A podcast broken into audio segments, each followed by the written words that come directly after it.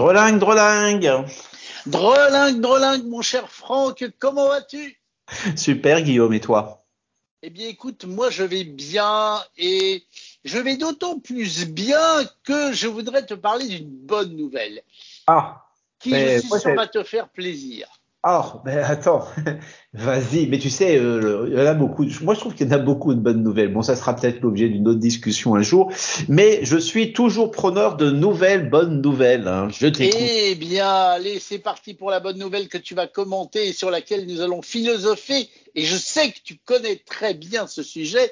La bonne nouvelle, c'est que tu sais qu'il y a eu, il n'y a pas très longtemps, quelque chose de très très bien qui a eu lieu à Versailles, et c'est pas la première fois d'ailleurs, euh, orchestré par notre président de la République, qui s'appelle Choose France, ouais. où notre président invite plein d'entreprises internationales et françaises aussi pour leur dire venez chez nous, venez chez nous, venez chez nous.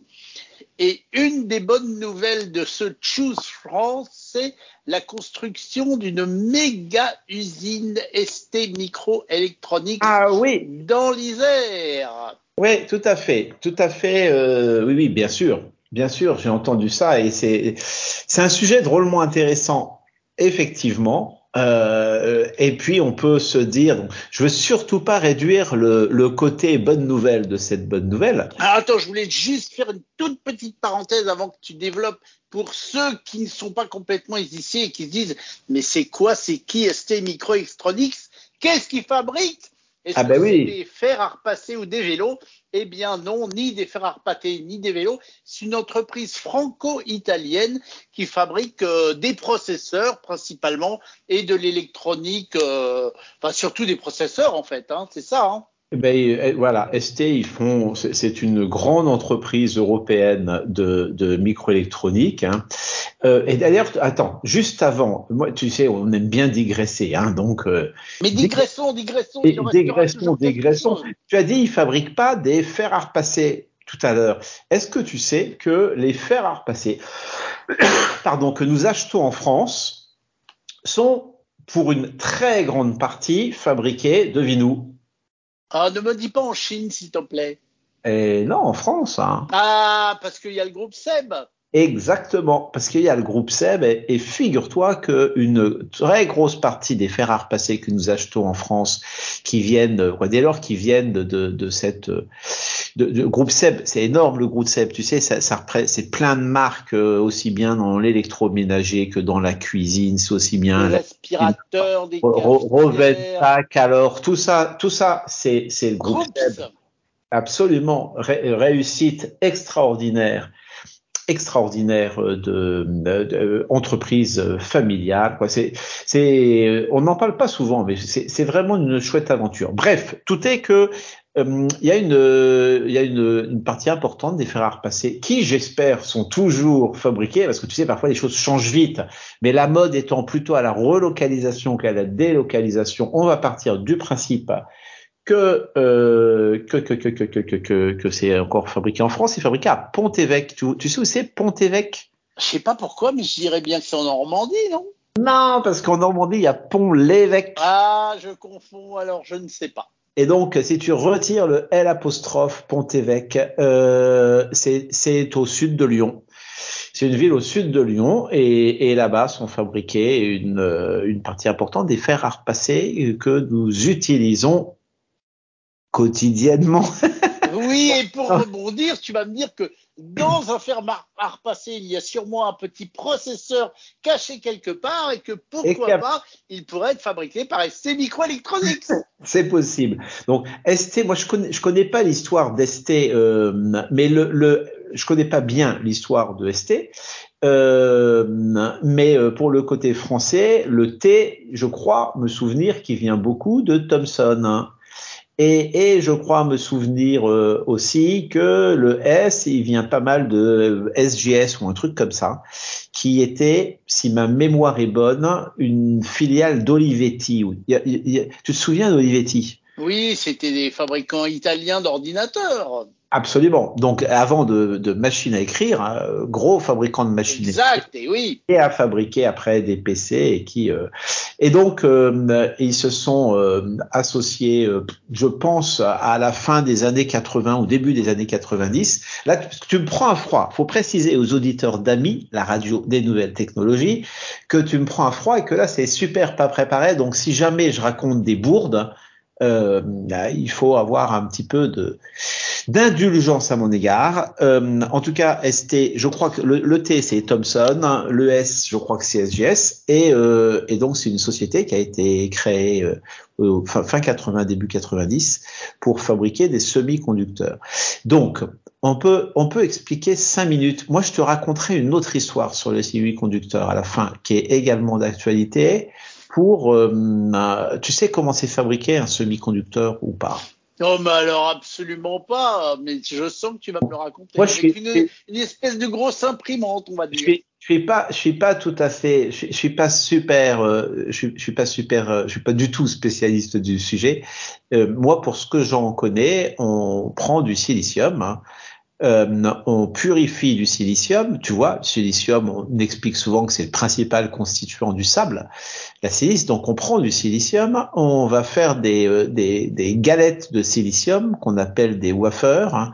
Et sur ces wafers, on va venir graver et ou implanter de la retirer ou, ou, ajouter de la matière. Donc, un wafer, ça a à peu près la tête d'un. Un chien alors.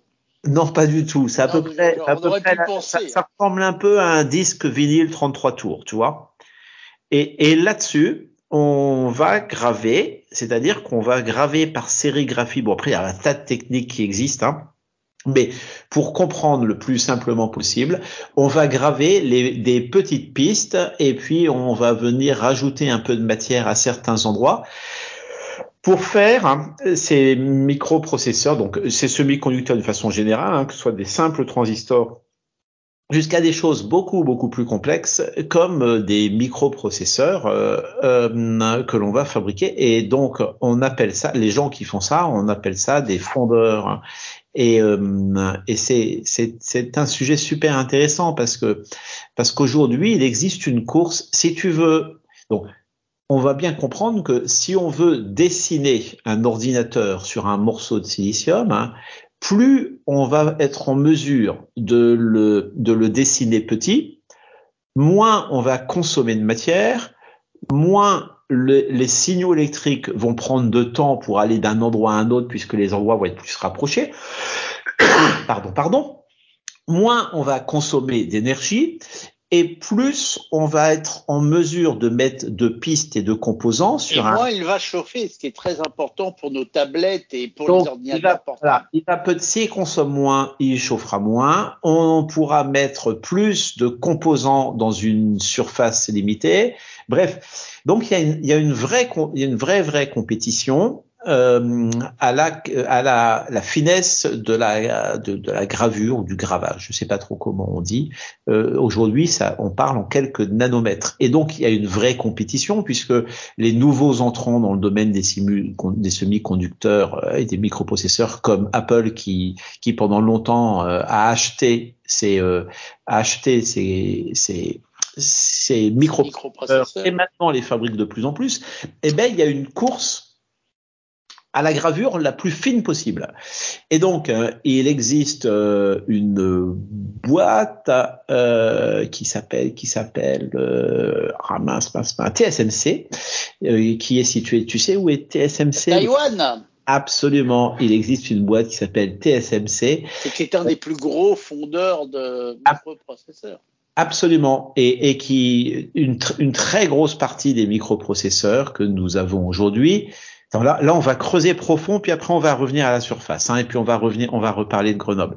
Mais une très grosse partie des microprocesseurs est donc euh, fondue par TSMC, c'est-à-dire que ce qui s'est passé euh, dans les années 80, 90, 2000, hein, c'est que comme pour beaucoup de choses en Europe, on s'est dit oh là, ça c'est de la fabrication, c'est des métiers sales, faut des usines, dans les usines il y a des ouvriers, les ouvriers ça se met en grève, et puis ça c'est pas pratique. Ce qui est vraiment formidable, c'est juste d'être devant un tableur Excel et puis de décider de la progression du chiffre d'affaires et puis le reste du monde s'occupe de la production. Donc tout ça est parti. Les, les Taïwanais, eux, au début des années 80, euh, tu te souviens ce qui s'est passé au, début des années 80 quand, quand IBM a sorti son premier PC en lançant avec la sortie, quasi conjointement avec la sortie du, du premier Macintosh, le, cette énorme explosion euh, de la micro-informatique, hein, eh bien, euh, euh IBM, très vite, on a vu arriver de Taïwan des clones IBM. Hein. Ça, là, on est au début, milieu des années 1980. C'est-à-dire que il y a le, la conception des ordinateurs IBM PC permettait de faire euh, des clones. Hein, on, des, des, entreprises lambda pouvaient fabriquer ce qui, ce qui pouvait fabriquer des ordinateurs pleinement compatibles. Et donc ça s'est mis à ça s'est mis à fleurir, fleurir, fleurir. Euh, notons que, que chez Apple la la politique était radicalement différente et tout était très très propriétaire. Donc Apple a toujours empêché, s'est battu farouchement contre les quelques entreprises qui ont essayé de fabriquer des clones de ces produits. Donc aujourd'hui, il n'existe pas, sauf de façon anecdotique et dans quelques musées, des clones de produits Apple. Par contre, des, produits de, l'IBM PC, il y, a, eu des paquets et des paquets de clones. Et ces clones se sont énormément développés à Taïwan ils venaient tous de Taïwan. On parlait à l'époque de clones taïwanais parce qu'à cette époque s'est développée une industrie de l'électronique énorme à Taïwan. Hein. Taïwan qui a d'abord été considéré comme l'usine du Japon quand quand dans les années 60-70, c'était le Japon qui fabriquait de l'électronique, et puis euh, les Japonais, ils ont fait comme les Européens, ils se sont dit, oh là là, les usines, c'est sale, et puis on va les produire dans des pays low cost. Ils sont allés chez le voisin, ils sont allés à Taïwan, et les Taïwanais, là, euh, ils ont été moins stupides que les autres. Ils se sont dit ah formidable, on a des clients qui arrivent. Eh ben nous allons développer une filiale très importante, une pardon pas une filiale, une filière très importante de l'électronique. Et donc à Taïwan, s'est développé, se sont développés plein d'usines avec des gens qui ont gagné en compétences. Parmi cela, il faut préciser qu'il y a une grosse aide de l'État à cette époque-là. Et parmi ces entreprises, s'est développé TSMC, qui aujourd'hui est le plus gros graveur, donc non seulement sur les volumes, mais également sur la qualité et la finesse de gravage. Petit détail qui, qui, qui nous amusera peut-être, c'est que les machines qu'utilise TSMC sont des machines fabriquées en Europe en Hollande. C'est-à-dire que on, fabrique le bidule, le bidule par là-bas et, et jusqu'à très récemment. Donc, je vais pas dire qu'on était complètement incapable de faire des microprocesseurs, mais c'est quasiment ça parce que parce que tout était parti. Donc, d'un côté, il y a Taïwan qui devient un super champion du microprocesseur. Petite petite digression géopolitique. Euh, Taïwan, euh, je ne sais pas si tu connais l'histoire de Taïwan, mais Taïwan a une histoire un peu particulière avec son voisin, la Chine, que les Taïwanais appellent mainland China, c'est-à-dire le pays principal. Euh, parce que euh, Taïwan, qui s'appelait Formose, quand il y a eu la révolution communiste et que Mao est arrivé, il y a eu un paquet, euh, tu vois, l'équivalent des Russes blancs, mais là, les espèces de Chinois blancs qui, qui étaient euh, menés par le général Chiang Kai-shek, qui sont arrivés à Formose et qui se sont installés là. C'est-à-dire que c'était une poche de résistance anticommuniste à une époque où la révolution culturelle allait, allait arriver avec ses méthodes un peu dirigistes, va-t-on dire. Et donc, euh, officiellement, Taïwan et la Chine sont toujours en guerre. Dans la pratique, il n'y a pas de, il y a des escarmouches de temps en temps, mais euh, on voit pas les obus euh, traverser le détroit. Sauf que si vous regardez sur une carte, Taïwan c'est vraiment très très proche de la Chine.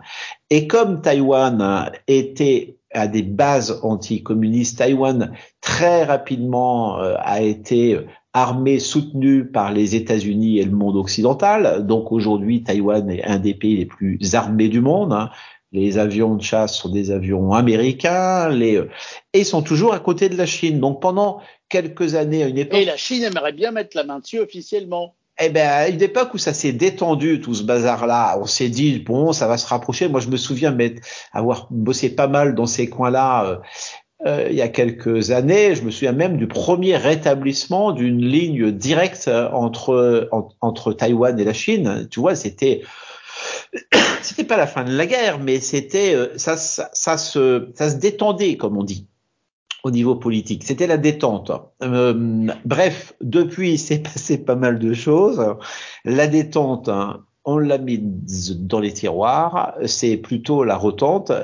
Et donc, si nous revenons sur nos histoires d'électronique, nous, nous, trouvons dans une situation dans laquelle une partie très importante de, des capacités de calcul et de la microélectronique est faite dans un endroit qui est un des endroits potentiellement les plus conflictuels du monde, euh, puisque il y a beaucoup d'observateurs et qui, s'accordent pour dire que, que s'il devait y avoir un gros conflit, c'est certainement là qu'il commencerait. Et d'ailleurs, quand, euh, quand les camarades russes euh, sont rentrés en Ukraine il y a 3-4 mois, euh, tout le monde a vraiment regardé avec grande attention ce qu'allaient dire les Chinois, parce que les Chinois, eux, si jamais euh, l'Occident ne disait rien pour l'Ukraine, on pense qu'il se serait dit, ben, s'ils disent rien quand Poutine va en Ukraine, euh, si Xi Jinping va, va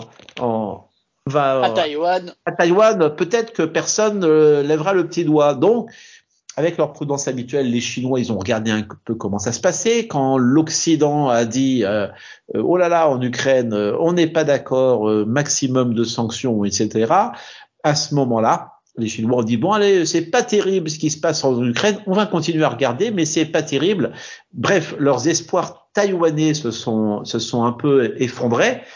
N'empêche que si nous, nous regardons euh, les risques géopolitiques dans l'approvisionnement des semi-conducteurs, c'est absolument gigantesque. Voilà, j'ai posé le décor. Je suis désolé, j'étais un mais peu. Mais j'adore, j'adore, j'adore. Mais, mais c'est ce qu'il faut faire parce que ça explique pourquoi je dis que c'est une bonne nouvelle que ST Microelectronics va construire une nouvelle usine en France parce que bah, il faut un petit peu rapatrier tout ça chez nous parce que c'est bon d'avoir à fabriquer des processeurs et de pas avoir à les acheter dans des pays qui risqueraient d'avoir quelques soucis. Et du coup, déjà que nous avons des soucis d'approvisionnement, et c'est un peu pour ça, mais en plus, euh, ça pourrait s'empirer. Et ben voilà. Et donc il y a urgence. Il y a le feu à la maison. Et donc que que des boîtes euh, comme ST décident, je vais être un peu brutal, mais de faire enfin leur métier, euh, c'est une bonne chose. C'est-à-dire que jusqu'à maintenant, bah, très souvent, hein, tu sais, dans l'industrie, on dit ah mais euh, non non, ça ne vaut pas le coup. Ça ne vaut pas le coup de produire en France ou de produire en Europe. Et donc c'est doublement teinté ça pour moi parce que ça ne vaut pas le coup. Il y a une notion de coût économique. Et puis on explique aussi, euh, c'est-à-dire que je pense que pendant très longtemps, on a vécu dans un système dans lequel la limite entre entre la souveraineté et le nationalisme était considérée comme inexistante. Et moi qui suis un, homme du monde et un internationaliste quasiment, euh, je pense que la souveraineté c'est quelque chose de très important. C'est-à-dire que s'entendre avec tout le monde et faire la guerre avec personne, c'est un truc formidable, mais mais c'est encore plus formidable quand tu sais que que c'est un choix parce que de toute façon tu pourrais vivre moins bien en, en, fermant tes frontières, mais tu pourrais vivre quand même en, en fermant tes frontières. Nous, aujourd'hui, nous savons qu'on peut vivre en rien en fermant nos frontières, ce qui veut dire que, que cette ouverture est peut-être plus tout à fait une ouverture choisie, c'est une ouverture qui est peut-être subie. Et donc, je pense que sur ce type de système, rétablir une souveraineté et rétablir une capacité de produire du semi-conducteur, note que que ça se fait pas en un jour. Note que les premiers appareils, les premiers semi-conducteurs qui vont être créés là-bas seront certainement pas ceux des dernières technologies parce que ça fait 30 ans qu'on fait plus ça. Donc ça fait 30 ans qu'il n'y a pas qu'on a perdu un savoir-faire, je suppose. Donc c'est on l'a perdu, mais surtout on a, on a arrêté de le construire. Tu vois Et donc, on est capable euh, très certainement de faire des machins gravés à quelques dizaines de nanomètres. Faire des machins gravés à quelques nanomètres, c'est tout à fait une autre histoire. Et donc, dans tous les cas de figure, se reposer la question en termes de, de souveraineté et de capacité de production euh, me semble être une excellente nouvelle. Donc oui, j'applaudis des deux mains. J'ai juste un petit regret, c'est qu'on n'ait pas fait ça il y a 20 ou 30 ans. Euh, mais, ça comme, euh, comme peut-être d'autres choses. Et puis après, que veux-tu, le marché s'exprime et seul l'avenir nous dira si les choix faits il y a 30 ans étaient les bons choix ou pas. Mais alors, je ne sais pas où en est notre chrono, mais j'ai envie de te poser une question quand même, même si on dépasse un tout petit peu. Euh, une question dont tu vas évidemment pouvoir nous donner une réponse précise. Je, je, rappelle à ceux qui ne te connaissent pas bien ou qui t'ont découvert ces derniers temps que tu es euh, l'heureux, l'un des heureux papas d'un objet magnifique qui s'appelle Barnabé, qui est un, assistant personnel pour seniors euh, à destination des seniors et qui est très lié au monde médical, dont, dont vous êtes fabricant. Et, et c'est là que ma question arrive. Quand tu prends un, un objet comme Barnabé, hein, qui pour le grand public, c'est euh, euh, un peu comme une enceinte connectée que vous connaissez d'autres marques. Combien y a-t-il de pièces fabriquées en France dans cet objet? Même si je crois il est fabriqué en France, Barnabé. Non, non, donc des pièces fabriquées, il y en a quasiment zéro.